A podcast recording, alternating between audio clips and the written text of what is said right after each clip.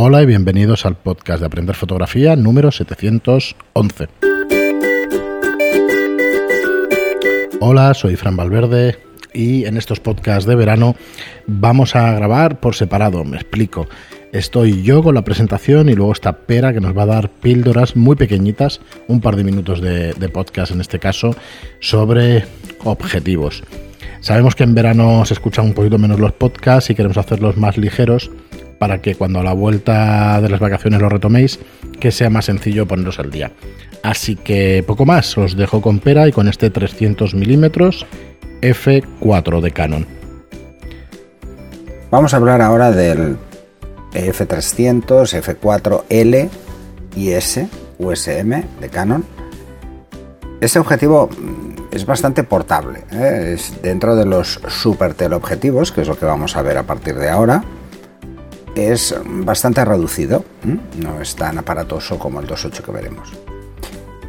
Cuenta con, elementos UD para mejorar el rendimiento óptico y estabilización.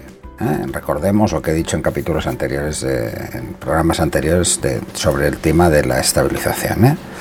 Lo que busca básicamente es evitar la trepidación, no, no, nada más, ¿eh? no le demos muchas vueltas.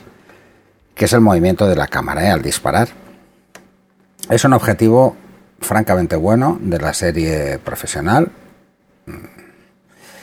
Eh, el filtro lleva rosca de filtro. A partir de ahora la mayoría, vais a ver que todos los demás objetivos ya no llevan rosca frontal, sino que eh, llevan el filtro desde atrás. Eh, luego os lo explico.